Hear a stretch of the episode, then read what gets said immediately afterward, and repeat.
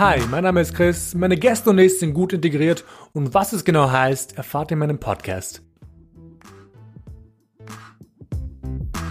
Mein heutiger Gast Mohit.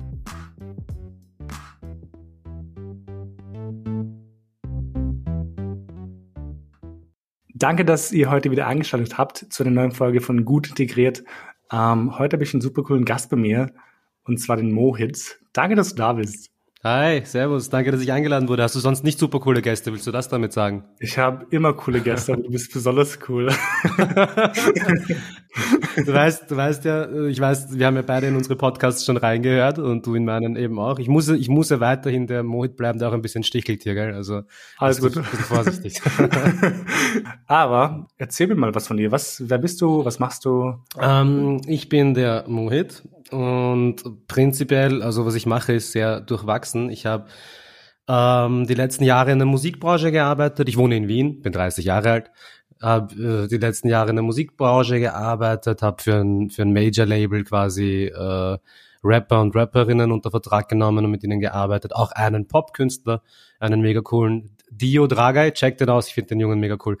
Ähm, und äh, habe dann aber nach drei Jahren circa in der Musikbranche, davon zwei Jahren eben in der Tätigkeit mit Künstlern und Künstlerinnen, äh, beschlossen, dass ich da raus möchte, dass ich mich gerade im Straßenrap-Segment einfach nicht mehr so wohl fühle und auch so keine Perspektive mehr für mich gesehen habe. Man wird ein bisschen älter und denkt sich so, was, was tue ich da gerade eigentlich? So, das ist ja, also in, das war einfach nicht mehr mein Ding. Ich habe also gedacht, okay, ich muss jetzt eine neue Perspektive überlegen. Habe mhm. mir ein mhm. paar Monate Auszeit genommen, äh, und bin nach diesen paar Monaten, ich kann euch nur sagen, Leute, Lockdown ist für Sabbatical nicht das Optimalste, aber war halt notwendig und bin jetzt in der IT-Branche gelandet. Also ich bin jetzt cool. in der Telekommunikationsbranche, in der IT-Branche als Pro Produktmanager, also was ganz anderes, aber hört sich ein bisschen langweilig an, aber ist für mich mega spannend, weil es irgendwie meine Hirnzellen mega herausfordert. Super interessant. Aber bei meinem Podcast geht es sehr stark um den Kulturenclash mhm. ähm, und eben um den kulturellen Background und wie man sich fühlt. Was mich zu meiner nächsten Frage bringt, die halt sehr, sehr wichtig ist, glaube ich, in meinem Podcast. Welchen kulturellen Background hast du? Ähm, mein kultureller Background ist, äh, ist würde ich sagen, Simmering und, und Delhi. ähm, also mein, meine Eltern sind aus Indien, Delhi und Delhi-Umgebung, um es jetzt einmal zusammenzufassen. Ähm, Papa kam, ich glaube, so 70er, Ende 70er her, meine Mama mhm. ein paar Jahre später. Und äh, in den 90ern kam dann ich zur Welt, bin in Simmering aufgewachsen von klein auf, habe paar Jahre dann woanders, ein paar Jahre in St. Pölten gewohnt und studiert in Niederösterreich. Mhm. Und die letzten paar Jahre habe ich dann im siebten Bezirk gewohnt, bei der bei Neubaugasse in der Hipster-Bobo-Gegend ein bisschen. äh, mein, mein Single-Life genossen und jetzt bin ich aber wieder nach Simmering gezogen, mich jetzt wieder zurückgezogen. Wow. Back was, to the roots. Was hat dich nach Simmering gezogen? Ich meine, Simmering ist cool, aber what ja, was Bro, there? ich, ich liebe, ich sagte, ich habe mich, also ich bin auch ein bisschen privilegiert, weil ich halt äh, etwas, eine sehr günstige Möglichkeit durch meine Eltern bekommen habe in mhm. Simmering. Sagen wir es mal so. Und ähm, eigentlich war nicht der Plan für mich, dass ich daher ziehe. Ich wäre im siebten geblieben. Aber ich war halt ein paar Mal hier, weil ich mich um ein paar Dinge kümmern musste und habe jedes Mal gemerkt, ich fühle mich da einfach extrem wohl. Und gerade, weißt du, gerade dieses Ding, dass wenn du irgendwo erzählst, ja, Simmering und die Leute sind so, mm, aber Simmering, ha, denke ich mir immer so, ja, Alter, und da, wo du lebst, will ich schon gar nicht leben. Also mhm. ich habe echt schon, ich habe teilweise in mir drinnen schon gehabt, dieses im siebten Bobo-Ding, ich wollte mich nicht damit, weißt du, ich wollte mich nicht damit identifizieren, dass ich im siebten in der Bobo-Gegend liebe. Das, das war mir nicht hut genug, ganz ehrlich. Das war mir nicht. Es war cool, es, ich liebe es dort. Ich hatte dort, die Blue Box ist die beste Bar, wenn, ich, wenn in den siebten kommt, geht's dahin. Ähm, ich bin auch immer noch gern dort. Mein ehemaliger Mitbewohner wohnte noch dort und ähm, du weißt, wenn du was unternehmen willst, dann ich, wirst nicht im elften nochmal dumm gucken, dann wirst du aber in die Innenstadt fahren. Der elfte oder nicht mal der elfte, auch unter anderem, aber ich finde zum Beispiel, ich komme ja ursprünglich aus dem 15. Bezirk oder davor aus mhm. dem 16. Bezirk und ich finde, die haben halt irgendwie mehr, mehr Flair, sagt man das so? Keine Ahnung. mehr, ja, voll. mehr Liebe. Charakter. Ja, danke schön, mehr Charakter und ich fand das ziemlich cool. Und ich habe eine Zeit lang in München gelebt und mein Bezirk war ziemlich, ziemlich ruhig, würde ich sagen, eher familiär. Mhm. Und ich bin dann irgendwann durch den, ich nenne es halt ungern Ausländerbezirk gegangen mit einer Freundin damals. Und ich habe mich so wohl gefühlt, weil ich mir einfach dachte, ich mag diese Märkte, die dort fahren und diese Bazaars und I was like, I miss Vienna. Ja, ja, ja, ich verstehe das komplett. Ich war mal in einem Startup, wo halt viele aus dem Ausland gekommen sind und dann hat man in der Firma ihnen geholfen, einen, einen, äh, äh eine Wohnung zu finden weil sie haben halt sehr viel IT-Fachkräfte etc. aus anderen Ländern zu uns geholt. Und dann war immer so, hm, im Zehnten, na, da würde ich euch jetzt nichts empfehlen und bla bla. Mhm. Und für mich war das immer so, Alter, ich liebe es im Zehnten. Ich muss zugeben, ich war jetzt schon lange nicht mehr im Zehnten, aber ich kann mich eben erinnern, die Märkte früher, gell, diese unterschiedlichen Menschen und so, das war schon geil. es gibt getaugt, halt Vielfalt, you know, es gibt halt so viel zu sehen dort. Ich finde es ein ja. bisschen schade, dass man das ein bisschen schlecht redet. Ich habe dort gearbeitet für, ich glaube, zwei Jahre maximal bei Müller damals. Mhm. Ähm, und war halt nonstop dort. Es war halt, ich fand's cool. Ah, ich, I don't know, was Leute haben. Ja, aber ich glaub's ja. Ich glaub's auch, wenn du im 15. aufgewachsen bist. Das Ding ist, der siebte, der siebte und der erste Bezirk, das ist alles auch geil. Wenn ich jetzt eine Wohnung leistbar im ersten Bezirk finden würde, würde ich es mir schon überlegen, Alter, wie geil mhm. werden das dort in der Nähe zu, vom Stephansplatz zu wohnen oder so, geil. So ist es ja nicht. Aber was mir halt am Sack geht, ist dieses, die, das, dieses von oben herab du würdest nie Leuten im Zehnten erzählen, ich wohne im Ersten und die würden irgendwas Schlechtes über dich jetzt sagen, so weißt. Aber umgekehrt passiert das halt schon gefühlt, sehr plump ausgedrückt jetzt gerade. Bitte, man darf die Welt nicht so schwarz-weiß sehen. Aber ich habe einfach gemerkt in letzter Zeit so, okay, der Siebte ist geil, ich habe da gerne gewohnt, ich habe es mega genossen, Alter, wirklich mega genossen. Aber ähm, jedes Mal, wenn ich da im Elften war und weißt du, da ist so ein nettes Café gleich bei mir unten und dann gehe ich da so und um, habe einfach gemerkt, ich fühle mich da wohl. Wahrscheinlich auch, weil ich da aufgewachsen bin, wer weiß. Also. Fun Fact, mir ist gerade aufgefallen, du bist der zweite Mann in meinem Podcast. Ernsthaft? Echt? Ja, das ist echt krass. Ähm, ich weiß nicht warum. Ich weiß nicht, warum ich meine Gästinnen. Findest du keine männlichen Juxeln oder was? ich glaube nicht. ähm, ich weiß nicht, vielleicht, ich habe auch gesehen in meinen Insights, sehr viele Frauen hören mir zu, was ich ziemlich cool finde. Aber ich glaube, ich muss mhm. mehr Männer ähm, anschreiben, wahrscheinlich. I don't know, vielleicht bin ich einfach nur irgendwo insgeheim so ein Sexist. Ah, even though, dass ich Männer nicht anschreibe, meine ich. Aber das hört sich komisch an. Wurscht. mein Podcast heißt sehr gut integriert und das ist auch so ein Schlüsselbegriff in meinem Podcast. Ähm, aber was bedeutet Integration für dich? Ah, Bro, ich muss dich zuerst fragen. bist du, bist du gut integriert? Das ist so eine dumme Frage. Das Ding ist, ähm, ich, ich, ich habe das letztens auch mit anderen Leuten schon irgendwie ausdiskutiert. Ich finde, man kann nicht gut, integri gut integriert sein, eben weil, um gut integriert zu sein, brauchst du halt so einen Standard, you know. Aber welchen Standard sollst du erfüllen? Meine Integration, das, der, die einzige Richtlinie für eine gute Integration ist für mich Sprache lernen. Und that's it. Und man mhm. muss sich nicht irgendwie anpassen, man muss seine Werte nicht ablegen, man muss nicht irgendwie im Dirndl oder in Lederhosen rumlaufen. Kann man, wenn man möchte, ähm, wenn man es jetzt auf Österreich bezieht. Aber für mich ist eine gute Integration nur, dass man sich halt ähm, einfindet in einer ähm, fremden Kultur, in Anführungszeichen. Und I don't know, arbeitet und. Aber hast, hast du das? Hast du dich gut, hast du dich eingefunden in einer fremden oh. Kultur? unter Anführungszeichen. Bist du, bist du eigentlich in Österreich geboren und aufgewachsen? Ich bin nicht geboren in Österreich, ich bin, ich bin mit drei Jahren, ich sage halt hergezogen, wobei wir sind halt geflohen vom Krieg. Aber mhm. ähm, ich bin halt hier aufgewachsen. Ähm, ich finde schon, dass ich gut integriert bin. Ähm, aber ich würde nicht sagen, dass ich beispielsweise ein guter Österreicher bin. Letztens hatte ich ein Gespräch in der Arbeit über Wiener Schnitzel. Und ich wusste mhm. nicht, dass Wiener Schnitzel ich glaube, mit Schweinefleisch isst und man isst es mit Zitrone. Ich, ich hätte geschworen, dass man Wiener Schnitzel nicht mit Zitrone isst.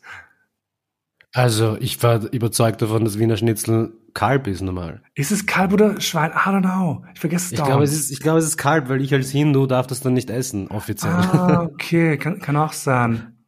Aber, aber ich sage ja offiziell. Zu deiner Frage, ich glaube, ich glaube ja, wahrscheinlich würden mich Leute als gut integriert auffassen. Ähm, mhm. Und ich finde auch in dieser in dieser Definition bin ich gut integriert. Also, was mir halt manchmal ein bisschen schwerfällt, und darüber rede ich seit Jahren mit mhm. Leuten, mhm. ähm, ich ändere auch meine Meinung zu dem Thema die ganze Zeit. Aber ist auch okay, oder? Man informiert sich, man entwickelt sich, man sieht die Welt halt anders.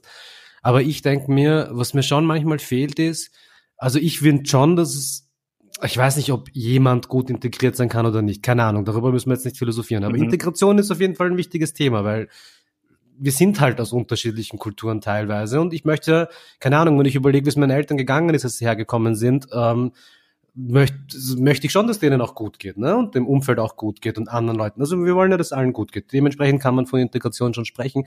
Nur es gibt halt auch, also in meinen Augen gibt es sehr wohl auch Integrationsprobleme. Mhm. Und mich, mir geht's immer so ein bisschen am Sack. Dass, ich habe das Gefühl, dass man darüber nicht konstruktiv spricht. Ich habe das Gefühl, dass, weißt du, wenn man es politisch sich anschaut, die Personen, die vermeintliche oder eventuelle äh, existierende Integrationsprobleme ansprechen, sind meistens die Vollidioten, Kickel und Co. Hast du die FPÖ mhm. und die AfD und diese ganzen Idioten, die keine Ahnung von irgendwas haben und nur rumheulen und keiner weiß, wer die irgendwann einmal so hart rejected hat, dass sie so eine Scheiße labern.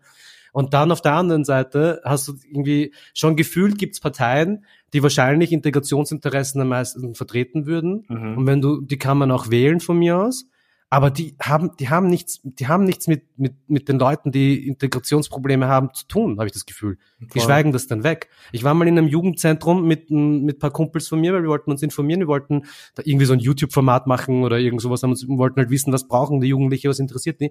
Und da haben mhm. die uns auch gesagt, Alter, die einzige Partei, die in deren Nähe kommt, ist die FPÖ. Weißt du, so, ähm, die FPÖ ist die einzige Partei, die in die Nähe kommt von den ganzen äh, Leuten mit Migrationshintergrund, die soziale Probleme haben, weil sie vielleicht aus äh, schwierigeren Familien kommen.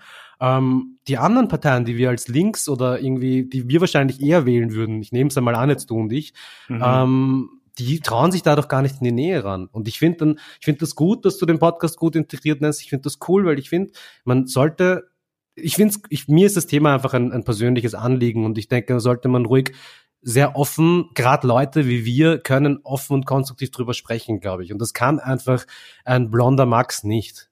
Und leider tun's dann aber nur irgendwelche komischen Kickels und Co. Das Ding ist, ich wollte, ich muss mit diesem Podcast wollte ich eher uns sprechen lassen und nicht mal nicht mal zu politisch werden. Kann man werden, wenn man möchte. Ähm, aber mhm. ich glaube, es geht eher darum, dass man eine Plattform hat, wo Menschen mit Background oder Vordergrund, je nachdem, wie man es nennen möchte, ähm, ihre, ihre Lebensrealitäten teilen und sagen, was sie fühlen oder wie sie denken oder wie sie behandelt werden von anderen Menschen zum Beispiel. Oder ob sie eben diesen Kulturenclash erleben. Ähm, mhm. Für das, ich, ich würde sagen, mein größeres Ziel war auch im Endeffekt, dass Menschen, die eben keinen Bezug zu dieser Kultur haben, zu dieser Welt haben, whatever, ähm, dass sie eben empathischer werden dadurch, dass sie halt mhm. merken, so hey, dieser Person, die zum Beispiel Kopftuch trägt oder was weiß ich, aus einem Land kommt, das ich nicht kenne, in Anführungszeichen, ähm, dass man nachvollziehen kann, wie es dir geht, wa warum die ist, wie sie ist oder was für Erlebnisse sie gemacht hat. Genau, weil mhm. ich glaube, viel, ich glaube, vielen fehlt das. Ich glaube, vielen Österreichern und Österreicherinnen, ohne jetzt böse zu sein, aber auch Deutschen. Und ich glaube, denen fehlt das oft. Die wissen halt nicht ganz genau, was auch in Familien passiert, you know. Ja, ich weiß, ich weiß nicht. Ich habe da, also ähm, ich, mach's, ich, ich, ich gehe jetzt auch gerade gar nicht auf deine Frage ein, gell? Was war nochmal deine Frage? Was Integration für dich bedeutet? Also auf jeden Fall mal sorry, weil ich weiß, wir haben uns ja vor ein paar Wochen zu den Themen ausgetauscht, über die wir heute sprechen wollen. Und dann war ein Umzug in den Elften, dann war mein neuer Job, den ich jetzt seit kurzem mache. Mhm. Und ich habe nicht, also ich habe mich damals, habe ich mir Gedanken dazu gemacht. Ich habe dann in den letzten Wochen auch nochmal andere Gedanken gemacht, aber ich bin jetzt nicht spezifisch vorbereitet. Aber ich glaube, wir beide quatschen gerne und das passt schon. Voll. Also Integration, also wenn jetzt mein bester Freund, der ist Österreicher ähm, mit österreichischem Background. Ich weiß jetzt nicht, wie viele Generationen so, aber die eine Generation auf jeden Fall. Äh, wenn er jetzt sagen würde, äh, ich bin gut integriert, würde ich ihm wahrscheinlich das auch nicht übel nehmen und sagen, stimmt so. Also ich Mhm. glaube schon, also ich habe kein Problem damit, wenn man drüber spricht, wie, inwiefern ich integriert bin hier oder nicht. Genauso aber in Indien, Alter. Diese ganzen, also diese, diese äh, Thematik um Integration, die habe ich ja genauso, wenn ich in Indien chill. Und ich chill urgern in mhm. Indien, ich bin urgern dort, will auch gern mal länger, als maximale bis jetzt waren drei Monate, ich würde auch gerne länger dort bleiben. Aber ich habe meine Werte, die haben sich irgendwie entwickelt und die passen dann nicht vielleicht nicht unbedingt zu den Werten der Mitte der Gesellschaft hier und dort. Da gibt's immer ein, eine Abweichung, aber das ist wahrscheinlich irgendwo auch total menschlich, egal wo du herkommst. Integration, also ich, ich bin, ich habe immer ein Problem mit jeglicher Form von Benachteiligung. Und da gehört, da ist Integration ein Teil davon. Der, der mir vielleicht am nächsten liegt, weil ich eben braun bin, wie du siehst, und die Leute jetzt noch nicht, aber Ding, ähm, und weil ich halt einen Migrationshintergrund habe, ähm, ich denke, gute Integration würde bedeuten, dass es aufgrund von Migrationshintergründe keine Konflikte oder Benachteiligungen mehr gibt. In keine Richtung. Hm, was mich gerade noch interessieren würde, kann man das sagen? Ich, I don't know. Ich meine, was ist dein Herkunftsland? Würdest du sagen, dein Herkunftsland wäre Indien oder wäre es Österreich? Das ist auch immer so ein Ding. Du bist ja hier geboren. Also wenn mich wer fragen wird, wo es mein Herkunftsland ist, dann würde ich sagen, meine Standardantwort äh, Indien und Simmering oder Delhi und Simmering. Ähm, und das sehe ich auch so. Äh, ich glaube, dass ich als Person, wie ich bin, am besten mich beschreiben kann mit den Wurzeln mit äh, Delhi und Simmering. Ganz ehrlich, das sind so, das beschreibt, das beschreibt mich einfach. Ähm, und kann man das so sagen? Ja klar, weißt du, so wenn, wenn du zu mir sagst, Moit, wo kommst denn du ursprünglich her? Dann weiß ich doch zu Millionen Prozent, Alter, dass du jetzt einfach nur fragst aus Interesse und man wird ja wohl noch drüber quatschen dürfen miteinander, oder? Ohne eine schlechte Absicht zu haben. Wenn du mich jetzt irgendwie abwertend fragen würdest, dann würde ich vielleicht ein bisschen anders reagieren. Aber das kann, aber das gilt ja für jegliche Frage, die du mir abwertend stellst. Also ich finde, ich finde es ein bisschen schwierig heutzutage. Ich habe wirklich manchmal das Gefühl, mir geht's am Sack, dass Leute weißt du, so ein paar Minuten überlegen, bevor sie sich trauen, mich zu fragen, äh, was mein Background eigentlich ist. Und ich finde es eigentlich netter, wenn du einfach fragst. So, ich habe ich hab letztens, also das ist jetzt schon ein Zeit, ein Zeitalter her, aber ich habe eine Person, ich wollte von einer Person wissen, mhm. wo ihr wo ihr Dialekt herkommt. Also die Person war eindeutig aus Österreich und ich habe mich nicht getraut zu fragen, so, aber ich, also ich habe die Frage gestellt so, ja, wo kommst denn du ursprünglich? Und dann habe ich selber mich stoppen müssen. Ich so, darf ich das jetzt sagen? Aber ich darf das doch. Du bist Österreicher, ich darf fragen. Und dann habe ich gefragt. Das ist immer schwer, weil ich muss zugeben, ich würde es immer abwägen, ehrlich gesagt, wie gut ich die Person kenne und was für einen Kontakt ich mit dir habe. Ich glaube, ich glaube, in diesem Kontext Podcast würde ich dich halt schon fragen, eben weil es halt ein sehr großes Thema ist meine meines Podcasts. Ähm, aber falls ich jemanden jetzt neu kennenlerne auf einer Party zum Beispiel und frage so, hey, by the way, ähm, du bist total auffällig und schaust anders aus als ich. Wo kommst mhm. du eigentlich? es ist immer so ein, so, ein, so ein Gleichgewicht, was man irgendwie abwägen muss. Ob es passt, ob es nicht passt. Falls es dann dein Arbeitskollege ist, den du jetzt irgendwie seit zwei Wochen kennst, finde ich es auch wieder okay. Aber wie gesagt, falls es einfach irgendwer ist, der random ja, ist. Ja, aber das, aber, aber, also ich würde es nicht fragen. In, in der Regel würde ich nicht fragen. Mhm. Aus den Gründen wahrscheinlich, die du gerade genannt hast. Nein, aber erklär mir mal, was ist der Grund? Warum würdest du nicht fragen? I don't know. Einfach weil das vielleicht, weil es unhöflich sein kann und nicht, nicht für, unhöflich in dem Sinne, dass die Person wahrscheinlich ihr ein Problem damit hat, weil ich kenne halt viele Leute, die diese Frage mhm. verabscheuen. Und ähm, ich möchte, ich möchte der Person nicht dieses, dieses mhm. Problem nochmal auszurollen, you know? Weil ich mir halt oft denke, bei vielen Sachen, weil jeder Mensch, ja, ich glaube, alle Menschen sind neugierig. Ähm, aber ich glaube, man muss halt wirklich wissen, wann, wann du yeah. Sachen sagen darfst und wann nicht. Und falls, falls ich eine Person kenne, ähm, die nonstop wegen ihren Haaren gefragt wird, warum ihre Haare nicht normal sind zum Beispiel. Ähm, ich meine, ich werde jetzt nicht fragen, ob sie, warum ihre Haare nicht normal sind, aber just don't. Ich, ich tue mir, ich tue mir mit solchen Sachen zurzeit ziemlich schwer. Ich habe in der letzten in letzter Zeit sehr viele Gedanken dazu gemacht, auch weil ich einfach im Alltag wieder mit solchen Dingen zu tun hatte, ähm, wo ich mir drüber, wo ich mir denke, gewisse Dinge würden mir, wären mir vor zehn Jahren nicht mal aufgefallen. Und ich habe durchaus sehr viele rassistische Erfahrungen gemacht, sehr viele eindeutig rassistische Erfahrungen gemacht, können wir auch noch drüber quatschen. Aber so, solche Dinge, wo man sagt, hey, da musst du ein bisschen sensibel sein und bla, ich mache sie nicht, weil ich will, ich will nicht im, weil was im Zweifel könnte ich jemandem damit zu nahe treten, im Zweifel könnte ich jemandem damit wehtun, wenn ich nach einem Background frage oder wenn ich wegen, der, wegen den Haaren irgendwas sag oder uh, whatever. Aber ich würde schon, mich würde schon mal auch dann interessieren, warum, also ich weiß, dass bei mir irgendwann mal ein Punkt da war, wo mich solche Dinge getriggert haben, solche Fragen, und ich mir dann aber darüber Gedanken gemacht habe, warum triggern die mich jetzt? Ganz ehrlich, warum, die haben mich vor zehn Jahren nicht getriggert. Ich weiß, dass die Person, die da gerade steht, die kann mich nicht darauf reduzieren. Dafür bin ich viel zu selbstbewusst und präsent. Ich kann, ich lasse mich darauf nicht reduzieren. Warum triggert mich das jetzt? Und ich habe dann irgendwie das Gefühl gehabt und ich möchte gern darüber diskutieren, weil ich habe null Ahnung. Bitte, das muss man gleich sagen. Ich habe null Ahnung. Ich bin nur interessiert und diskutiere gerne über solche Dinge. Und dieser Podcast ist halt perfekte Fläche dafür, dass ich mir denke, stören mich diese Dinge jetzt nur, weil ich mittlerweile 20 Leuten auf Instagram folge, die halt da mit Sketches machen und mich darauf hinweisen, dass das alles jetzt ein Problem ist. Aber, aber dann mhm. ist es doch eigentlich für mich kein Problem. Klar, ich will Rücksicht darauf nehmen, dass ich niemand anderen verletzt, dass ich niemand anderen zu nahe trete und so weiter. Aber ich will doch auch nicht gleichzeitig mich, an, mich getriggert fühlen bei Dingen, die mich doch eigentlich gar nicht triggern, nur weil sie mich triggern sollten. Das ist so das Prinzip. Ich weiß, was du meinst. Ich glaube, das ist für jeden Menschen ein individuelles Ding. Ähm, ich kann, ich kann, glaube ich, nicht drüber reden, weil ich bin halt sehr, sehr weiß und sehr privilegiert, you know das, deswegen, mich stört die Frage auch nicht, woher ich komme, weil wenn mhm. jemand diese Frage stellt, freue ich mich. Weil ich habe auch eine andere albanische Freundin und die meinte auch, sie liebt es, mhm. über Kosovo zu reden. Und ich tue das auch gerne. Ja. Ich rede halt gerne über meine Kultur. Aber das ist halt, weil ich halt so bin. Aber ich kann mir, ich kann auch nachvollziehen und will jetzt nicht alle Menschen in den Korb werfen oder Topf werfen. Ich weiß nicht, wie man sagt. Aber ich glaube ich, sehr viele Menschen, die eben keinen Bock haben, wenn sie in einen Raum kommen, dass sie irgendwie angestarrt werden oder von 10.000 Leuten gefragt werden, woher sie wirklich kommen. Und ich glaube, viele machen das dann wieder nochmal aus, aus nicht Provokation, aber als Stichelei, weil ich glaube, manchmal hat es schon Leute, die meinten, also schon Gäste, die zu mir meinten, sie wurden zwar einmal gefragt und als sie sowas meinten wie ich bin aus Simmering, kam die nächste Frage, aber woher kommst ja, du wirklich? Nein, woher kommst du wirklich? Und das ist, glaube ich, der entscheidende e, Punkt. Ja. Ich glaube, Neugierde ist irgendwo okay, aber wenn du zu mir sagst, als Inder, also als Person mit indischem Background, ähm, ich komme aus Simmering, dann werde ich nicht nachfragen, hey, du lügst mich an. Woher kommst du aber wirklich, you know?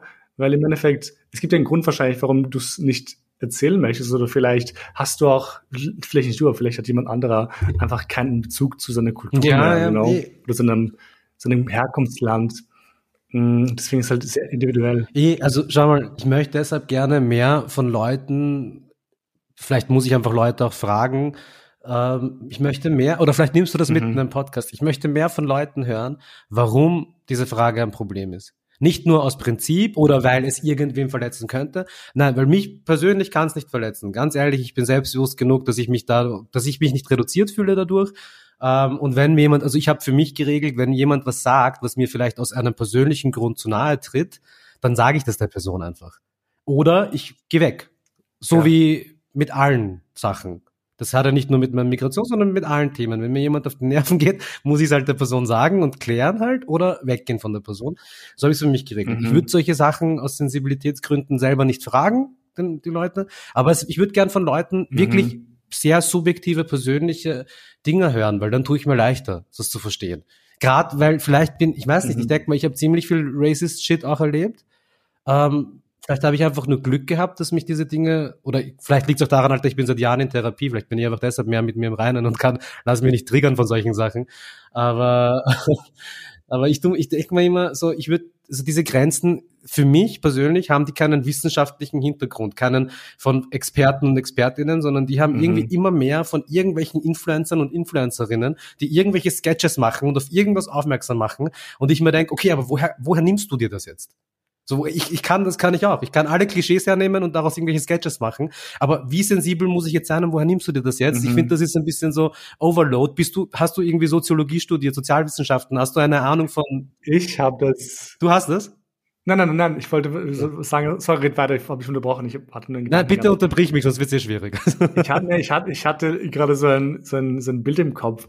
Ähm, ich habe letztens mit einem Freund geschrieben und ich habe eben so ein Educational Post gesehen über, ähm, warum man sich vielleicht nicht als welche, welche Kostüme man nicht zu Halloween tragen sollte.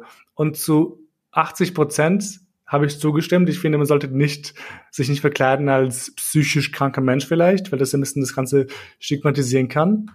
Ähm, und man sollte auch nicht Indianerkostüme tragen, weil es halt Cultural Appropriation ist, die halt total falsch ist. Aber mhm da war halt ein Bild dabei oder ein, ein, ein Slide dabei, wo drin stand, trag keine Narben und keine Buckel. Alter, ich schwör, ich habe dieses, das war so ein Slide auf Instagram, oder? Ja, genau. Hast du es auch gesehen? Ich glaube, ich habe das auch gesehen. Ich weiß nicht, von wo das war und ich habe mir echt dasselbe gedacht wie du. Weil ich dachte mir, alles andere verstehe ich irgendwo noch und du kannst auch nachvollziehen, aber ein, eine Narbe, eine Narbe, like.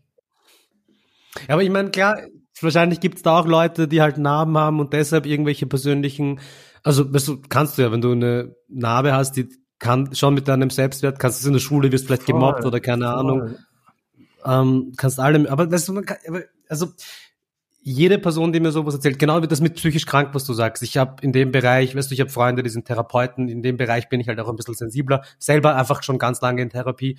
Ähm, deswegen, also ich verstehe diese Dinge, aber dann auch wiederum, manchmal denke ich mir schon, aber wo, aber wo hört das dann auf? Also wo ist, ich, ich hätte gern so einen, ein bisschen einen, einen redaktionellen Ansatz hinter sowas, hinter solchen Postings oder halt irgendeinen wissenschaftlichen Ansatz, um zu verstehen, was, warum, okay, Ding ist und wo, wo ist es Zeit? Also ich denke mir, ich bin doch froh darüber, dass wenn mich jemand fragt, wo ich ursprünglich herkomme, mich das nicht triggert sondern ich bin doch froh darüber, dass ich damit, dass ich stark genug bin, dass, dass mir das scheißegal ist und ich mich nicht darauf reduzieren lassen kann von irgendwem. Das wird nie mhm. funktionieren. Du wirst mich nicht darauf reduzieren, egal wie sehr du es probierst. Und die meisten probieren das ja auch gar nicht in, der, in den Bubbles, wo ich unterwegs bin. Ich begebe mich ja eh nicht in Kreise, wo jetzt irgendwelche Nazis um und umlaufen. Mhm. Ähm, also meistens halt, ne? wenn ich jetzt in irgendwelchen Dorfdiskos bin, dann passiert das halt, aber gut. Oh no, äh, Machst du einen Dorfdiskos, Alter? ich war, das ist schon, ich war vor ein paar, paar, das ist auch so ein Beispiel, so, ich war vor ein paar Wochen oder Monaten, im Sommer irgendwann, war ich in so einer Dorfdisco, ich will jetzt den Namen nicht nennen, weil in der Disco war es ja lustig,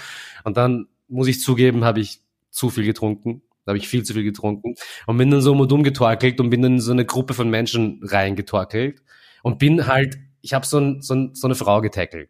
So also nicht getackelt mit Kraft oder so, aber bin halt reingelaufen. Die hat den ersten Moment geglaubt, dass ich sie blöd anmachen will. Ich konnte nun einfach nicht mehr gerade gehen. Und mhm. ich bin, dann ist ein Kumpel von mir und hat mich halt genommen und ist mit mir weiter und dann schreit sie mir noch so hinterher, scheiße Soland.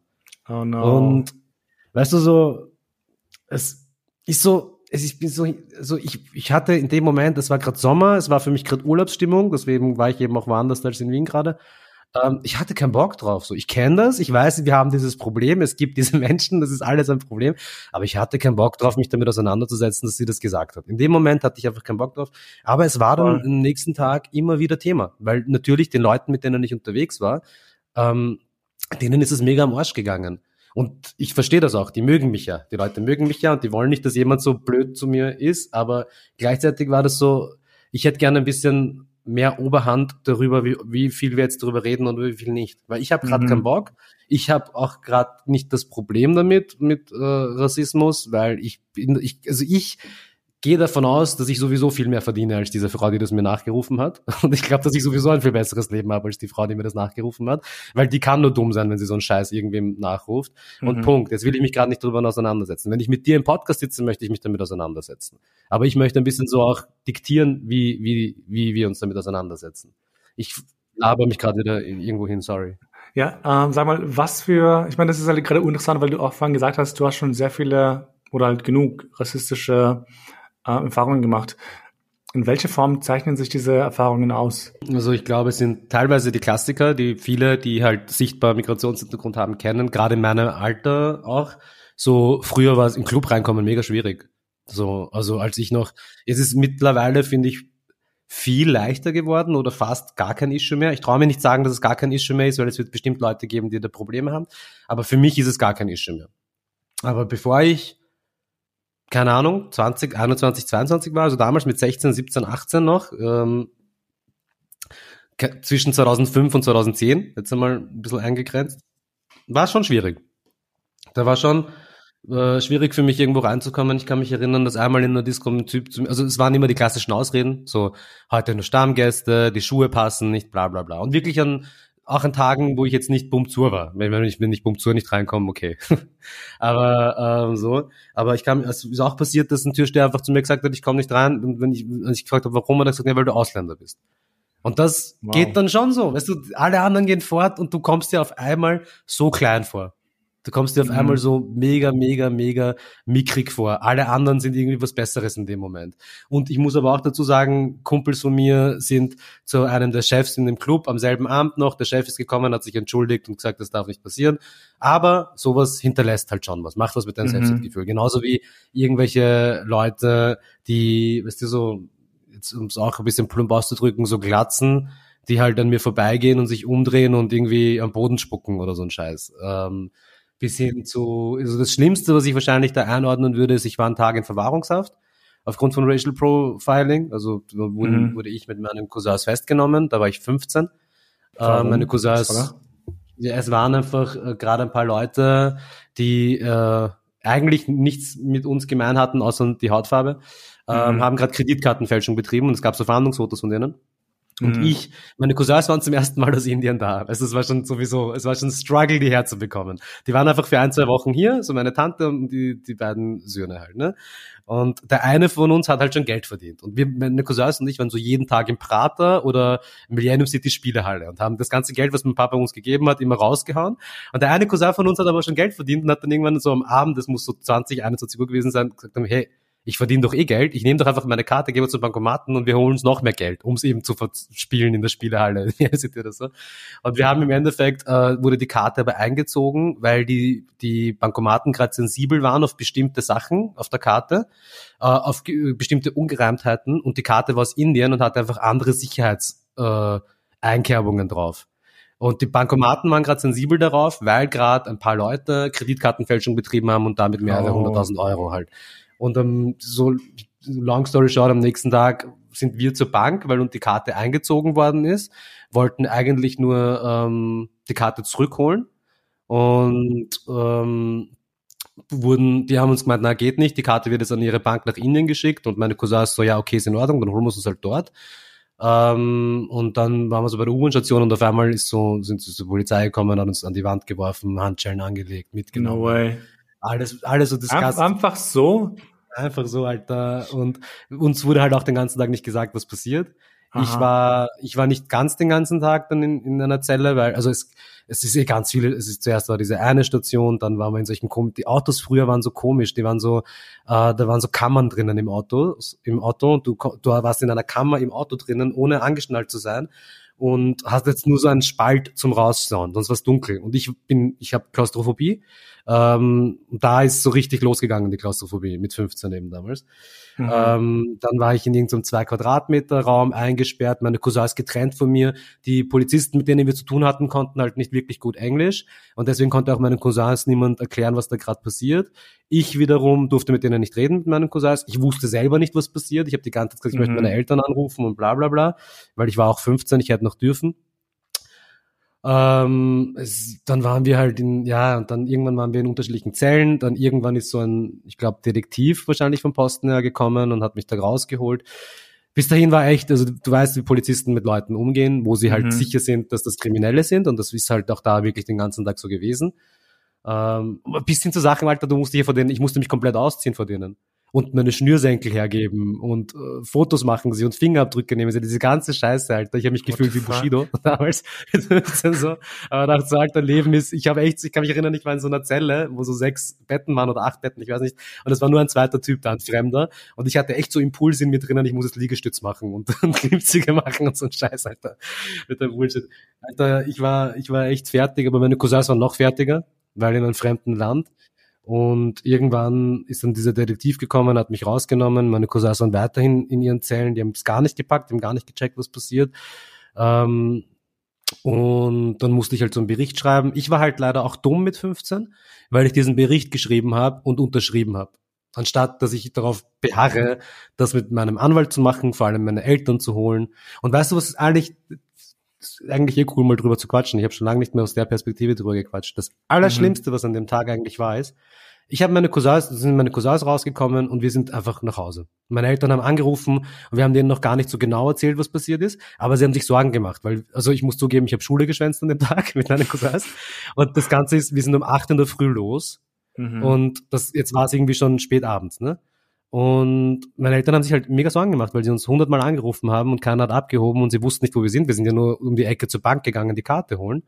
Mhm. Ähm, und keiner hat ihnen Bescheid gegeben. Und ich habe dann meinen Eltern am Telefon noch gesagt, es passt alles, es passt alles, wir kommen jetzt heim, es war nur so eine Kleinigkeit. Und als wir nach Hause gekommen sind, haben wir es denen erzählt. Und Alter, das war das Allerschlimmste. Meine Eltern und meine Tante zu sehen, wie sie da sitzen, komplett hilflos, mit Tränen mhm. in den Augen.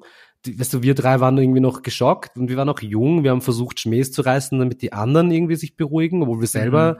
uns mega angeschissen haben vor der Situation und selber fertig waren. Ähm, aber zu sehen, weißt du, meine Eltern, die, das Ding ist, die, die wollen dann, die wissen, es wurde ihrem Sohn Unrecht angetan. Und sie haben aber nicht das Gefühl, sie könnten irgendwas dagegen tun. Sie haben nicht das Gefühl, sie können nicht gut genug Deutsch, sie kennen sich nicht gut genug aus, sie, sie sind nicht stark genug und meine Eltern sprechen sehr gut Deutsch, aber so weißt du, wenn es um das geht, wie sie jetzt schauen, dass ich Recht, mein Recht bekomme oder dass ich quasi das, das schaffen sie nicht und das ist aber ihr kleiner Sohn, den doch, den du doch beschützen willst und wo du nicht willst, dass sowas passiert.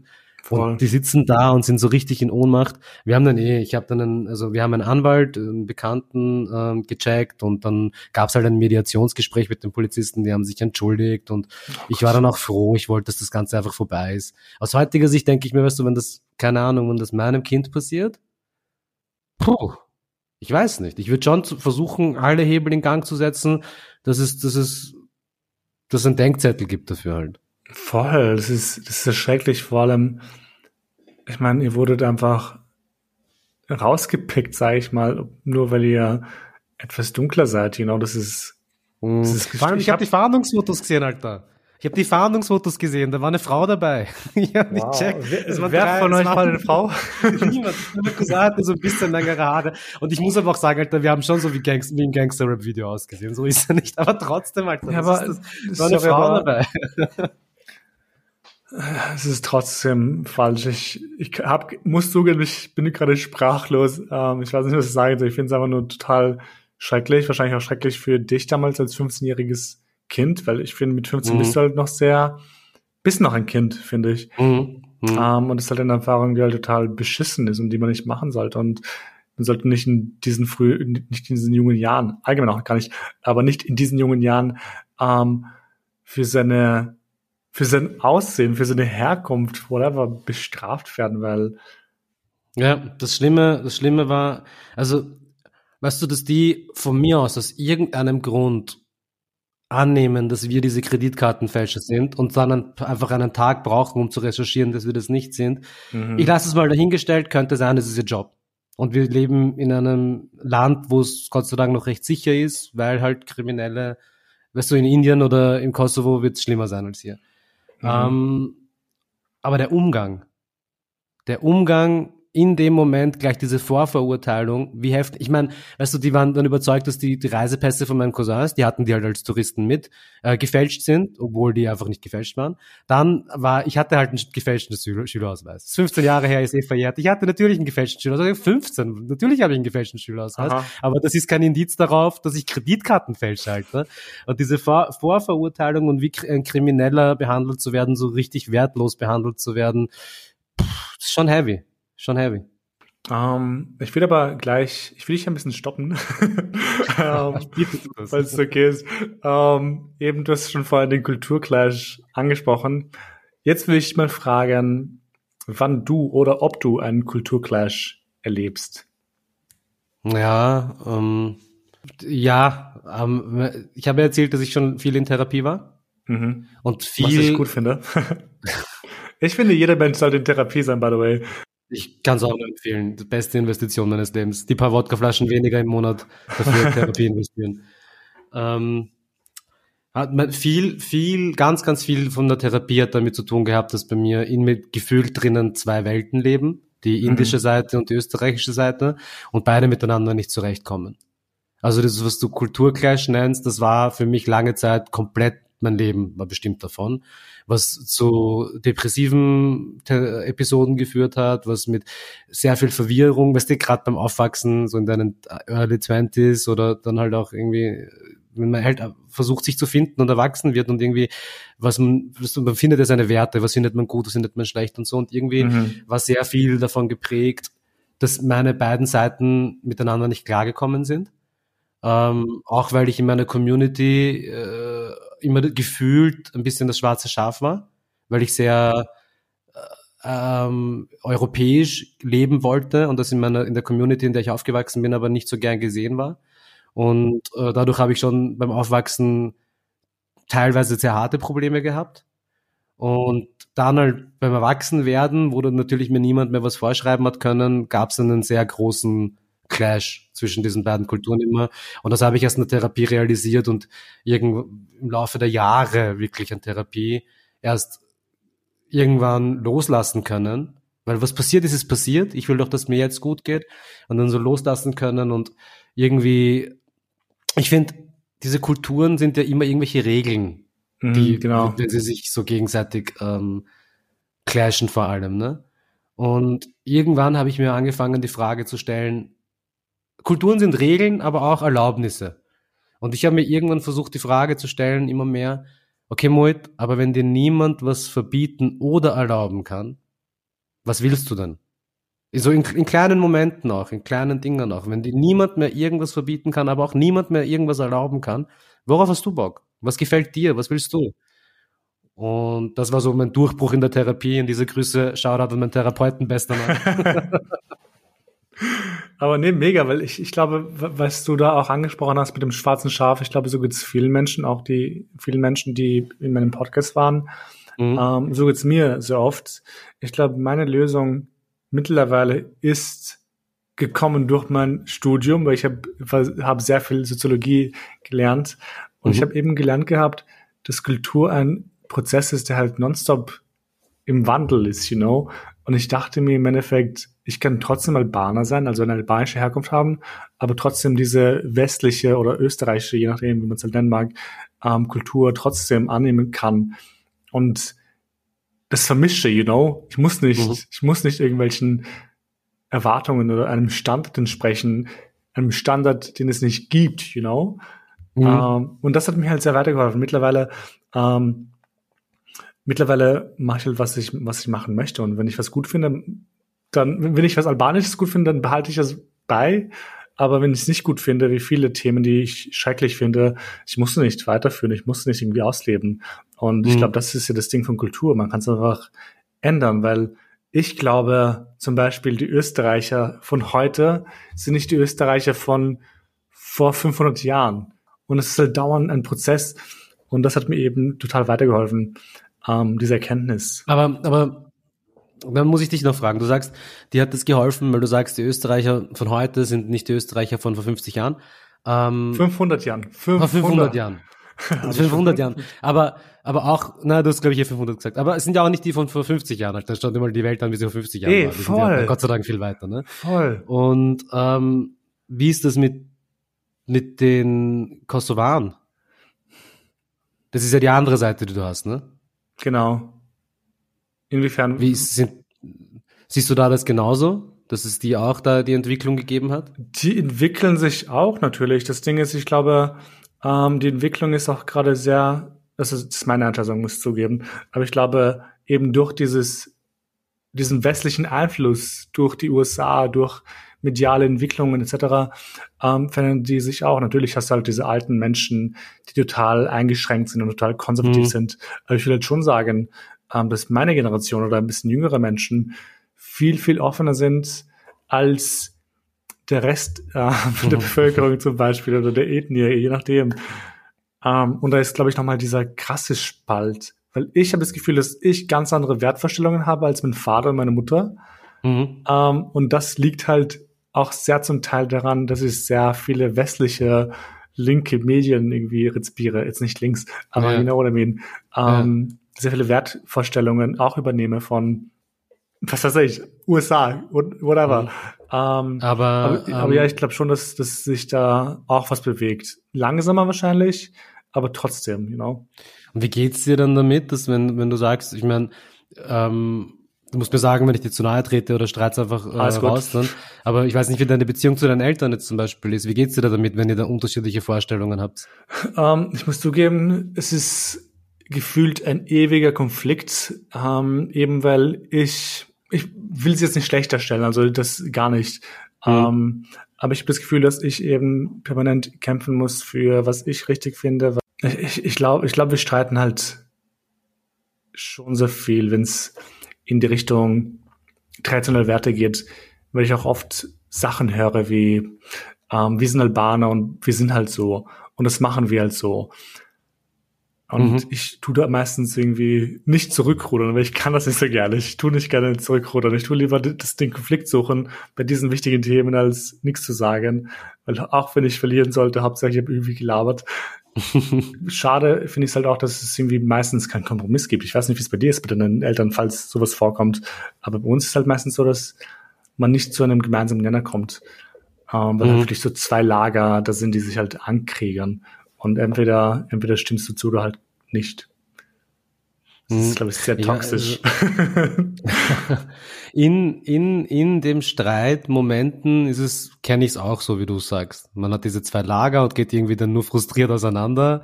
Und weißt du, so, ich meine, so, ich kenne das ja auch von Leuten, egal was für ein Background sie haben, wenn sie dann mit der Oma über Feminismus reden oder mit dem Opa.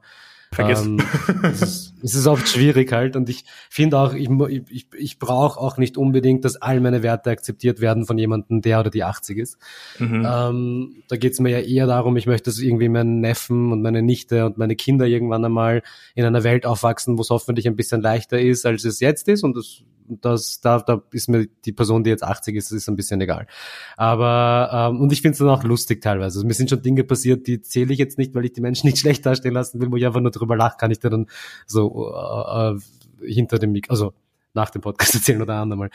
Ähm, ich habe, das, das Schwierige ist, was ich irgendwann geschafft habe, ist aber, meine, von meiner Familie hat sich dann schon noch ein bisschen schwer damit getan also ich habe dann irgendwann realisiert, die hatten halt Selbstidentitätskrisen dann, äh, wenn ihr Sohn auf einmal so komplett europäisch lebt. Wobei irgendwann auch verstanden worden ist, dass so wie ich lebe, meine Cousins in Delhi oder in Mumbai auch die Leute leben. Also es ist jetzt nicht so weit hergeholt. Äh, und ich kann ja auch in Indien zum Beispiel leben, während anderen Leuten echt Fahrt dort wird. Also meine Eltern haben irgendwann checken müssen, ich bin halt eine neue Generation von Mensch und aber sie hatten eigene Identitätskrisen, das habe ich im Nachhinein erst gecheckt, aber wir haben uns dadurch selber äh, gegenseitig das Leben ein bisschen schwer gemacht, ein bisschen sehr schwer gemacht, sehr, sehr lange. Irgendwann habe ich aber für mich realisiert, okay, ich möchte halt, und es, es, kam von beiden Seiten, kam von ihrer Seite auch, ich möchte eine gute Beziehung haben zu ihnen. Sie sind mir enorm wichtig. Ich kann, kann nicht erklären, warum. Es ist einfach so, sie sind mir enorm wichtig und ich bin sie ihnen auch. Und dann haben wir echt sehr lange daran gearbeitet. Ich habe Therapie angefangen mit dem Hintergrund, dass ich meine Beziehung zu meinen Eltern auch stabilisieren wollte, verbessern wollte. Und jetzt mittlerweile sind wir so weit. Sie haben nicht überall dieselben Werte wie ich, vor allem mein Papa wahrscheinlich nicht. Aber sie haben eine wirklich hundertprozentige Akzeptanz gegenüber all dem, was ich bin. Wow. Und ähm, egal wie ich bin, egal was ich tue, ich gehe davon aus, dass das nichts mehr gibt, wo sie irgendwie äh, ein Problem damit hätten, sondern eher versuchen zumindest zu verstehen und auch wenn sie es nicht tun. Mhm. Und da bin ich auch immer, muss ich sagen, sehr dankbar. Das ist auch eine, finde ich, privilegierte Situation, weil ich kenne andere Leute, die haben dieses Umfeld halt nicht. Also ich muss zugeben, ähm, ich habe das Gefühl, ab und zu, ich weiß, das ist jetzt meine Seite, aber dass ich halt dieses Verständnis nicht habe und das suche ich halt oft im Leben. Ich, ich suche halt sehr stark nach Menschen, die meine Sichtweise verstehen und nicht übernehmen, aber einfach nur versuchen zu verstehen, genau, dass sie halt das nachvollziehen können, irgendwo, irgendwie. Mhm. Ähm, und ich glaube, darum geht's auch, darum geht, sollte es eigentlich auch gehen bei diesen ganzen Themen, dass man wenigstens versucht, mhm. Menschen zu checken, zu raffen, wie du es auch nennen magst, dass man einfach sich hineinversetzt in andere Menschen und in andere Gefühle, Emotionen, whatever. Weil mhm. ich glaube, anders lernst du halt nicht, weil anders gibt es auch kein Miteinander. Voll, voll. Aber das muss natürlich, also die, die Offenheit muss halt von beiden Seiten kommen. Das ist halt, das geht nicht nur von einer Seite. Ich weiß auch, ich habe vor kurzem erstmal meine Eltern so richtig ausgequatscht über die Zeit, als sie hergekommen sind was da alles passiert ist. Und ich habe echt, weißt, mhm. ich denke, ich setze mich so viel damit mit Integration auseinander und wer ich bin und wie ich bin und bla bla.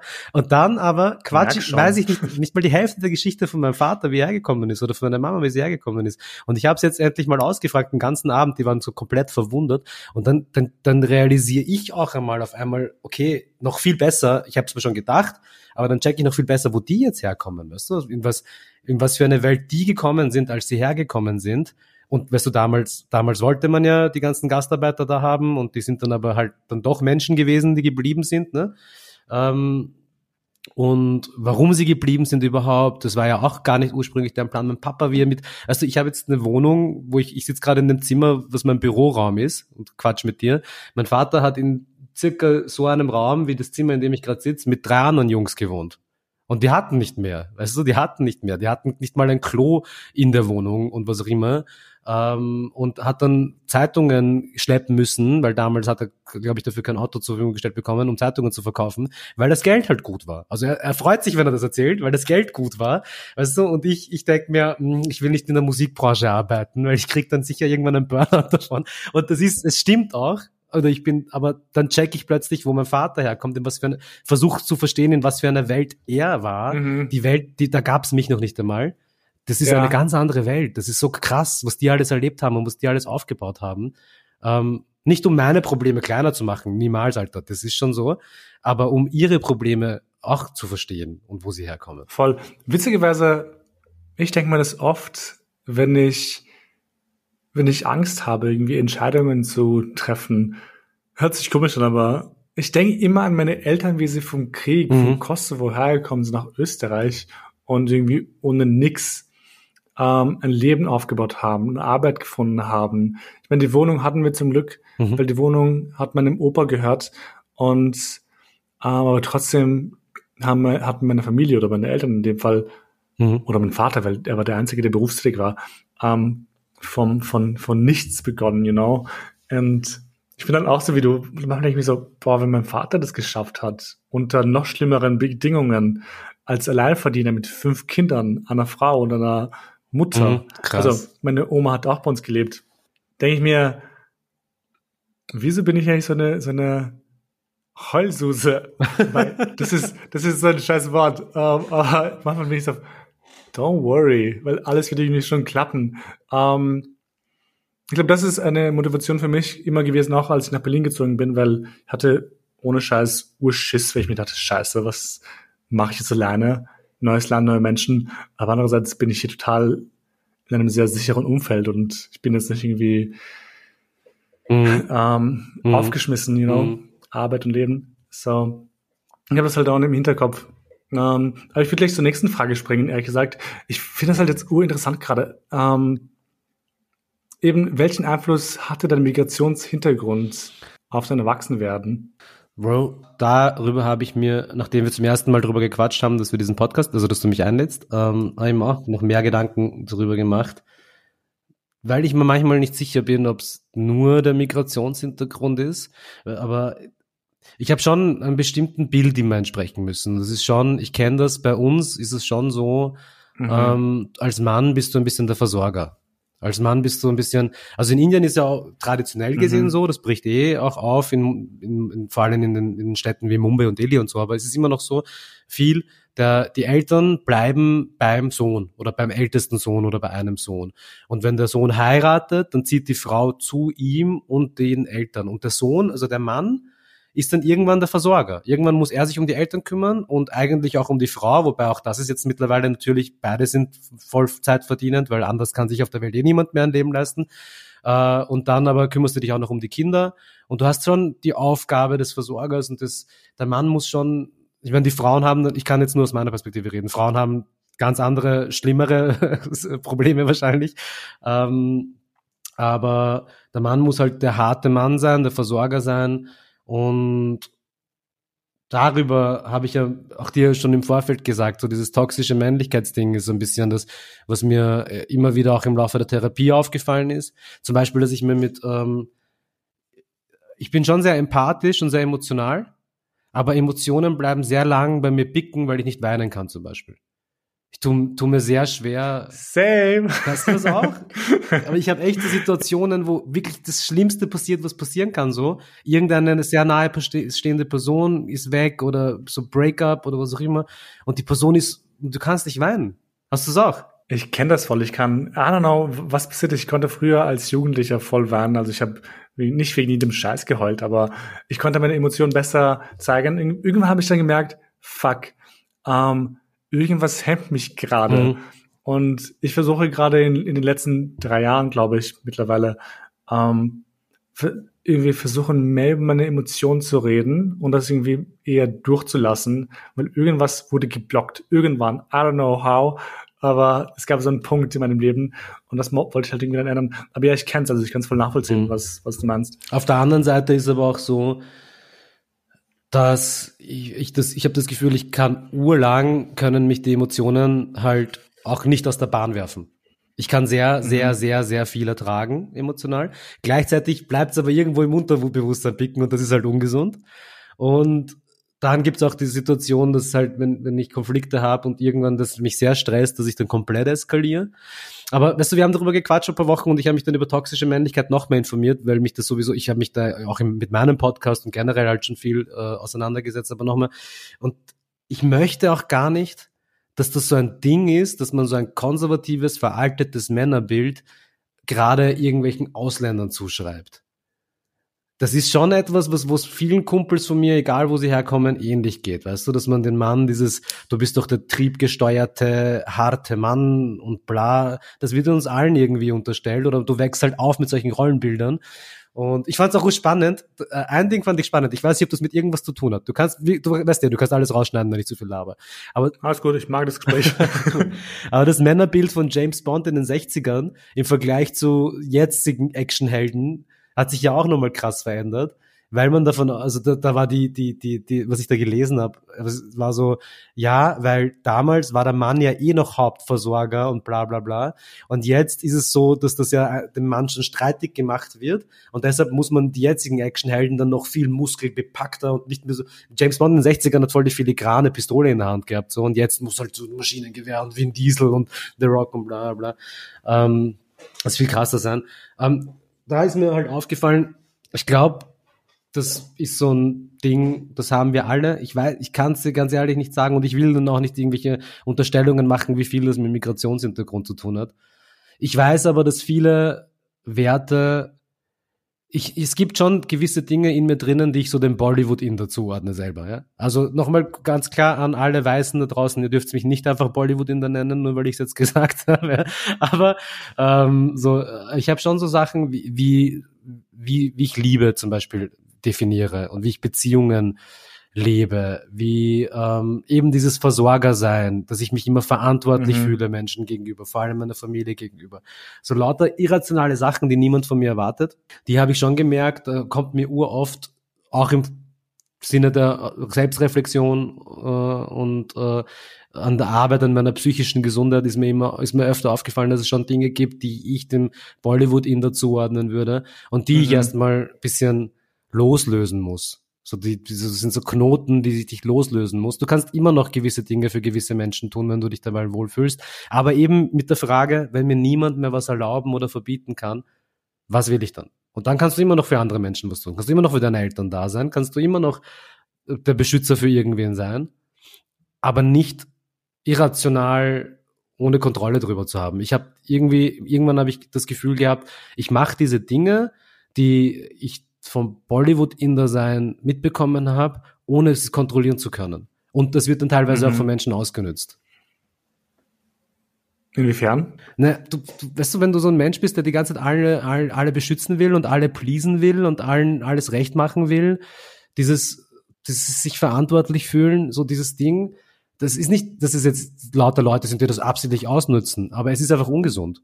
Weil du wirst, Menschen werden das natürlich in Anspruch nehmen, wenn du das tust, und du wirst dann irgendwann so da sitzen und denken, Alter, was tue ich da? Und genauso ähm, meiner Familie gegenüber oft das Gefühl zu haben, verantwortlich zu sein, obwohl sie diese Verantwortlichkeiten gar nicht mehr von mir einfordern. Voll. Voll, das, das, ist, das ist auch so ein krasses Ding, was mich halt nochmal ganz kurz zu deinem Beispielfallen bringt. Ähm, eben das mit dem, falls man heiraten sollte, tut man die Eltern übernehmen also nicht übernehmen, aber man passt auf die Eltern auf. übernehmen klingt eh lustig. ja, ähm, und auf die Frau dann. Und das Ding ist also je nachdem, was für eine Sexualität du hast. Aber meine, meine Mutter, mein Vater meinten immer zu mir, dass, weil ich habe einen Bruder. Mhm. Und falls einer von uns heiraten sollte, aber ich als kleiner Junge, weil es ist anscheinend üblich bei uns in Kosovo, dass der kleine Junge die Eltern übernimmt. Mhm. Mhm. Und ich dachte mir, das wird nicht passieren. Das war schon damals mit 17 so. Ich meine, das wird nicht passieren. Ich liebe euch, aber ich werde euch nicht mit in der, in der Blüte meiner Jugend irgendwie übernehmen.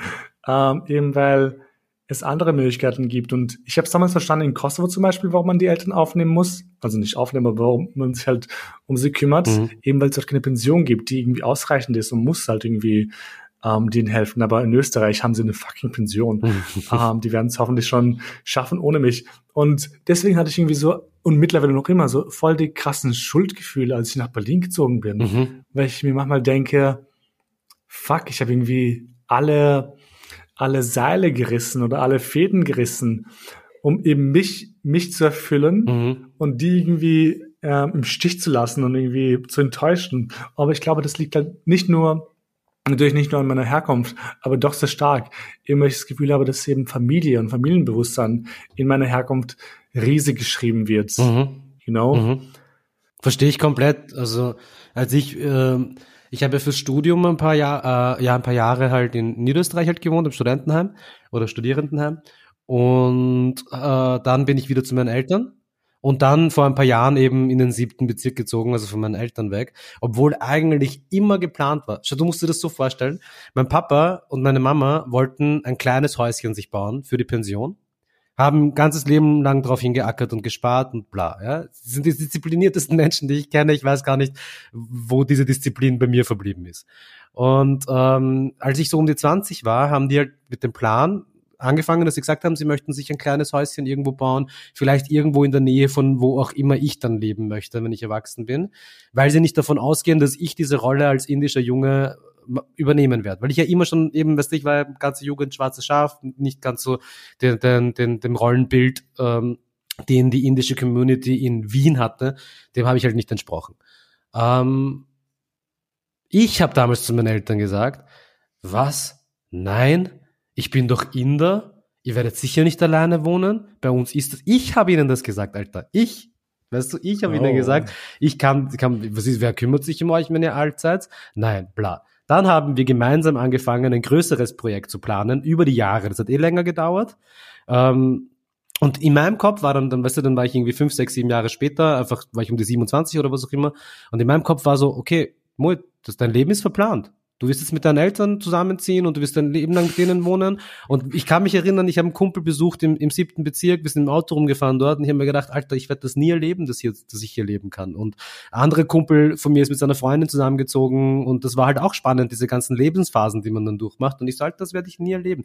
Und ähm, dieses, ich war, mir im Kopf war so, das wirst du nicht machen können. Dann wiederum, vor ein paar Jahren, habe ich irgendwann gecheckt, okay, ich brauche den Abstand.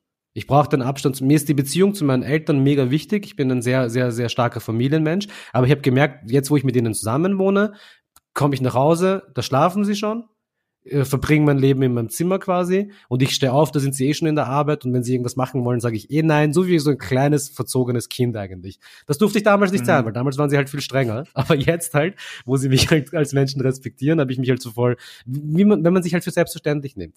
Und ich habe dann zu ihnen gesagt, und das war ein größeres Thema dann für meinen Vater, war es gar nicht so leicht, dass ich gesagt habe, Leute, ich ziehe aus. Mein Vater hat aber, ich weiß, er hat sehr hart mit sich selber gekämpft, mich einfach zu verstehen und zu akzeptieren.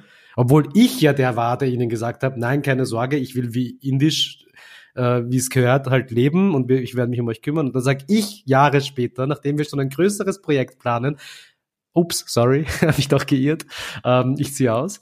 Ähm, also ich habe ihnen aber auch gesagt, ihr werdet schon sehen, in ein paar Monaten, es wird zum Besten von uns allen sein und das war auch so. Ich habe seitdem, hat sich unsere Beziehung kontinuierlich verbessert, einfach weil man sich nicht mehr für selbstverständlich nimmt, ähm, wenn man die Voll. Zeit miteinander ich glaube, genießt. Das ist auch ein großes Ding. Voll. Und jetzt merke ich wiederum, eben, wenn ich umso mehr ich diese ganzen Konstrukte loslassen kann, egal was jetzt irgendwer in Mitteleuropa oder in Indien von mir verlangen würde oder die Welt sehen würde, ich, der jetzt alles machen kann und ich weiß, ich habe Backup von meiner Familie und meine Familie weiß, sie hat mein Backup, ich merke halt, ich möchte mich schon, ich möchte mich schon so intensiv, es das Leben zulässt, um meine Eltern dann kümmern, wenn es soweit ist. Das sind einfach jetzt mhm. unabhängig von Österreich und äh, Indien sind das einfach meine Werte, was nicht heißt, dass ich unbedingt mit ihnen zusammenwohnen muss, was aber schon heißt, dass ich dann, wenn ich, falls ich mal irgendwann Familie habe oder wie auch immer meine Zukunft ausschauen wird, äh, gern mal drei Tage bei ihnen verbringe und mich kümmere und die anderen drei Tage mache ich mir mit meiner Schwester halt was aus oder keine Ahnung, weißt du so. Und genauso, wenn ich eine Frau hätte, würde das ja für ihre Eltern genauso gelten. Also das ist schon mal ein Unterschied zu Indien. Nicht nur die Eltern der Männerseite, sondern alle. Also ich denke mir mhm. halt, wenn man eine gute Beziehung zu einer Familie hat, kann man ruhig füreinander da sein. Mir ist das einfach schon ein sehr wichtiges Anliegen. Und das mit dem schlechten Gewissen verstehe ich auch. Hatte ich mörderisch, als ich ausgezogen bin. So wie du das sagst. Mörderisch. So, du ver verrätst quasi deine Eltern damit. Aber es hat sich gelegt, als ich gemerkt habe, wie viel ich mit meinen Eltern am Telefon mittlerweile lache oder wenn ich sie persönlich sehe, mittlerweile lache und wir so eine gute Beziehung miteinander haben. hat sich dann irgendwie mit der Zeit geregelt einfach. Ich finde es auch echt witzig, weil ich glaube, man muss dann irgendwo für sich selbst entscheiden, ähm, in welche Richtung man einschlagen möchte und wie man mit seinen Eltern oder mit seiner Familie umgehen möchte. Und nicht, wie man mit ihnen umgehen möchte, aber ich habe irgendwann gemerkt, ich liebe meine Familie, auch wenn sie das Gefühl von mir haben, dass ich das nicht tue, weil ich eben andere Pläne im Leben habe. Mhm. Was halt nicht stimmt. Ich habe das letztens mal gehört. Meine Schwester meinte mal zu mir, du magst uns gar nicht. Und ich meinte, doch, aber ich brauche halt irgendwie auch mein, meine Selbstverwirklichung mhm. irgendwo. Ich möchte, möchte mich halt auch als Mensch irgendwie entfalten und Karriere machen und Sachen machen, die vielleicht ähm, nicht euch betreffen. Das heißt nicht, dass ich euch weniger liebe.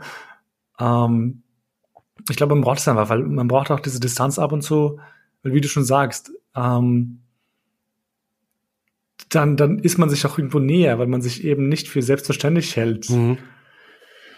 But, yeah, also ich kann um, dir ähm, sagen, ich verstehe voll, dass du dich selbst finden willst und selbst Self-Fulfillment und deinen Weg gehen. Und das ist dann auch wichtig, wenn du das in dir spürst, dass du das machst. Aber das heißt einfach, wenn sie nicht ganz, wenn sie noch nicht ganz verstehen, dass das nicht in Konflikt dazu ist, was du für sie empfindest, aber sie sind dir wichtig genug, weil du sagst du liebst sie, also sind sie dir wichtig genug, egal was jemals passiert ist, ähm, dann ist es das wert, daran zu arbeiten. Die ganzen Jahre in Therapie, die ich bin und war, ich habe die ganzen Jahre auch damit verwendet, wirklich mit meinen Eltern dran zu arbeiten, dass wir einfach so gut sind und es ist egal, wie viel Arbeit es ist, es zahlt sie aus, sage ich da. Ich fühle mich gerade eh wie in Therapie. Uh, ich ich finde es auch super spannend von dir, diese Perspektive zu hören, weil ich glaube, dass es eben vielen Menschen so geht und auch vielen Männern so geht. Ähm, deswegen finde ich es auch, auch voll wichtig, dass du auch über Therapie zum Beispiel redest, weil viele Leute nicht drüber reden und viele Leute Probleme haben. Mhm. Und Probleme hört sich so böse an, aber einfach Struggles haben. Und es ist halt schön, ein Vorbild zu haben, was halt ein paar Sachen durchgemacht hat, aber trotzdem mit sich total im Reinen ist. Ähm, ja, es ist so, weißt du, es ist, wenn mein Knie, wenn mein Knie wehtut, dann gehe ich zum, zum Physiotherapeuten oder zum Orthopäden. Und wenn es in der Psyche wehtut, dann doch genauso. Warum sollte ich das dann nicht auch machen? Das können alle Leute. Ja. Das hast du auch von einem Instagram-Posting. Wirklich? Echt? Nein, das, ja, sage ja. ich immer schon. Ich schwöre, no ich schwöre auf alles. Das sage okay, ich immer okay. schon. Das sage ich immer schon. Aber es ist auf jeden Fall, soll man das teilen und weil das ist ja auch die richtige Message. Ich brauche da, brauch da nicht meinen Tipps auf diese Message. Also ich kann es nur empfehlen und falls uns irgendwer zuhört, so wie Mückstein und so, Leute, macht das mal gratis, Alter. Ich hab, das ist echt teuer. Die, die Therapeuten und Therapeutinnen haben ihr Geld schon verdient, weil mein Therapeut hat safe jeden Cent verdient. Der ist so krass, der ist so gut. Ich sage ihm immer, er ist eine Hexe, weil er so gut ist. Aber ähm, kann, das wäre cool, wenn das die Krankenkasse mal zahlt, ja. ja, das wäre ohne Scheiß. Das habe ich mir letztens auch gedacht. Das ist, ich weiß nicht, warum so ein Stigma herrscht rund um Therapieplätze. You know? Mhm. Äh, nicht Therapieplätze, sondern einfach um die Therapie. Ich glaube, Menschen machen Sachen durch, auch wenn es nichts in Anführungszeichen gravierendes, schreckliches whatever. Man, nicht jeder Mensch muss ähm, eine total schwarze Vergangenheit haben. Manchmal braucht man einfach, muss man einfach Sachen ausrollen und mit jemandem besprechen, der total neutral ist und total ähm, distanziert von dir ist. Weil ich habe kenne Leute, die zu mir sagen so, ja, aber du kannst mit mir reden. Stimmt, ich könnte mit dir reden, aber ich würde halt lieber mit jemandem reden, der mich nicht kennt. Mhm. Der einfach, dem ich eigentlich scheißegal bin, also nicht scheißegal bin, aber ähm, dem ich damit belassen kann. Mhm. Ich möchte meine Freunde nicht damit belassen. Ich meine, hallo, das ist irgendwie so eine ganz andere Dynamik. Mhm. Du willst einfach jemanden haben, der nicht eine persönliche Agenda mit reinbringt, ne? So gut wie möglich. Ja, ja. Sollte man auch nicht, you know. Ich möchte meine, meine Bekanntschaften, meine Freunde nicht irgendwie belasten mit meinen Problemen. Und ich weiß, man belastet sie nicht in Anführungszeichen, aber ähm, jeder hat sein eigenes Päckchen zu tragen. Voll. Und ich glaube, ich würde auch nicht ich würde auch nicht unbedingt zu viel ertragen können von anderen Menschen. Nicht, weil ich egoistisch bin, aber einfach, weil die Person das verdient, dass jemand sich wirklich zu 100 Prozent oder zumindest 90 Prozent irgendwie einfühlt. Mhm. Und mit seinen eigenen Problemen kann man es halt so schwer machen. Aber es ja. ist ja auch, es ist ja auch, weißt du, es wäre ja auch total egoistisch, wenn du jetzt von deinem Kumpel verlangst, einmal die Woche eine Stunde zu nehmen, wo es nur um dich geht. Wir haben alle so ein hektisches voll. Leben, das funktioniert halt nicht. Und das Ding ist, von vielen Menschen, egal wie gerne ich sie auch habe, ich will ihre Meinung nicht wissen. Das interessiert mich nicht. Ich will nur mein Zeug erzählen und ein Therapeut oder eine Therapeutin ist halt auch Profi und kann mir, wenn es halt passt, nicht jeder Therapeut, jede Therapeutin passt zu dir, das ist auch ein bisschen ein Weg, bis man die richtige Person findet, aber wenn es passt, dann kann die dir auch wirklich helfen, da irgendwie rauszukommen, weil die hat jahrelang etwas gelernt, wie es halt funktioniert und ich kann das nicht, deswegen braucht auch nicht jeder meinen Senf und deshalb will ich auch nicht den Senf von jeder Mann oder jeder Frau irgendwie zu meinen Themen haben. Um, ähm, ich würde gleich, wir sind ein bisschen lang geworden, by the way, aber ich fand das Gespräch. Sorry, Mann. Nein, gar nicht. Ich finde das Gespräch urgut. Um, ähm, ich würde ehrlich gesagt, falls, sie, falls du Interesse noch hättest, einen Teil 2 irgendwann machen. Aber Sehr gerne. Sehr ähm, gerne. deswegen will ich gleich mal das Ganze anteasern und zum nächsten Abschnitt springen. Und zwar ähm, würde ich, würde ich dich einfach mal gerne fragen wollen, eben, was meine Zuhörerinnen und Zuhörer von deinen Erfahrungen bisher lernen können. Ja, puh, du, wahrscheinlich gar nichts, Alter. Wir sind, wir, wir, von mir kannst du gar, ich bin selber so viel am Lernen und so viel am herausfinden. Wir können alle miteinander das Gespräch suchen, glaube ich. Das ist das, mhm. das Schönste, das ist das Coole, was du auch da machst mit deinem Podcast, dass wir miteinander Dankeschön. das Gespräch suchen auf Augenhöhe und versuchen einander zu verstehen. Ähm, ich finde das cool, wirklich. Ähm, ich persönlich bin gerade so in einem Stadium, aber ich würde nicht sagen, dass jemand daraus lernen kann, weil ich nicht weiß, was richtig und was falsch mhm. ist. Ich persönlich versuche ein bisschen zu separieren, was finde ich äh, ist für die Gesellschaft richtig und wichtig und was ist für mich persönlich richtig und wichtig. Das möchte ich ein bisschen separat behandeln. Ich möchte mehr in Richtung Integration tun. Ich möchte mich da auch ein bisschen, vielleicht werde ich da irgendwann politisch aktiv. Schauen wir mal im Laufe der nächsten Jahre. Ich habe das schon vor, mir ist das Thema ein wichtiges Anliegen. Ähm, ich möchte nur nicht der nächste Politiker werden, der keine Ahnung hat, was er tut. Das heißt, ich muss mal schauen, wie weit ich komme beim, beim Studium, Selbststudium oder was auch immer, wie, was ich da tun kann hier. Ähm, gleichzeitig, und da ist auch so, ich denke mir, ich möchte nicht, wenn irgendwer anderer, weißt du, wenn irgendwer anderer sich dadurch verletzt fühlen könnte, dass ich ihn nach frage, woher kommst du ursprünglich, dann würde ich sagen, lassen wir es doch. Das ist die Diskussion doch gar nicht wert. Das frage ich halt nicht, ist doch scheißegal. Aber ich möchte trotzdem, wenn mich jemand fragt, woher ich ursprünglich komme, mich nicht verletzt fühlen, weil es verletzt mich nicht. Es ist, du kannst mich ganz normal fragen, wir können ganz normal drüber quatschen. Und wenn ich gut drauf bin, dann kannst du sogar Nazi sein und mich fragen und ich werde dich fertig machen in einer Diskussion, weil ich einfach gut diskutieren kann. Also, so, weißt ich merke so, schon, du bist sehr wortgewandt. ich sage mir deswegen, ich möchte gern ein bisschen separat behandeln können, was finde ich gesellschaftlich richtig und wichtig und was ist für mich persönlich aber richtig und wichtig. Ich möchte persönlich nicht bei jeder Kleinigkeit mich getriggert fühlen, das ist mir auch zu anstrengend und dafür geht's mir zu gut. Und aber gesellschaftlich gibt's ein paar Entwicklungen, die, finde ich, in eine andere Richtung gehen, die das Leben vielleicht ein bisschen schwerer machen für Leute mit Migrationshintergrund. Und ähm, da möchte ich schon entgegenwirken können. So, ja. Um, und was ich noch super interessant finde, danke vor allem für, den, für deine Antwort, die war echt gut. Aber ähm, ich bin heute voll sprachlos. I, I like it. Ähm, stell dir vor, dein vergangenes Sicht steht vor dir. Ähm, oder eben dein 15-jähriges Sicht, je nachdem, mit welchem mhm. Ich du eben reden möchtest. Ähm, was würdest du ihm mit auf den Weg geben wollen? Das ist urgeil, Bro. Sorry, wenn es zu kitschig wird. Alles gut. meinen, meinen 15-Jährigen, ich würde ich einfach eine, die krasseste Umarmung, die er jemals erhalten hat, geben. Oh. Ich würde sagen, Bro, Bro, ich sehe mein 15-jähriges Ich, ich mach, ich habe das in Therapie vor kurzem gemacht, deswegen ist die Frage so geil und ich krieg richtig Gänsehaut, wenn ich dran denke. Mein 15-jähriges Ich steht da und muss gerade ziemlich viel, ziemlich viel Heavy Shit hinbekommen für 15 Jahre nicht nur das mit Knast, sondern einfach auch wirklich das mit den Kulturen und äh, verschiedenste Sachen in der Society, in der indischen Community und viele Sachen. Und mein 15-jähriger Gesicht steht da und hat die Fäuste geballt mhm. und kann nicht, weil es muss so viel ertragen. Und ich würde ihn einfach nur fest umarmen und sagen, Bro, lass los, lass die Faust locker und heul einfach. Alles gut, weil glaub mir, es wird alles gut. Oh man, das ist, das ist so cute.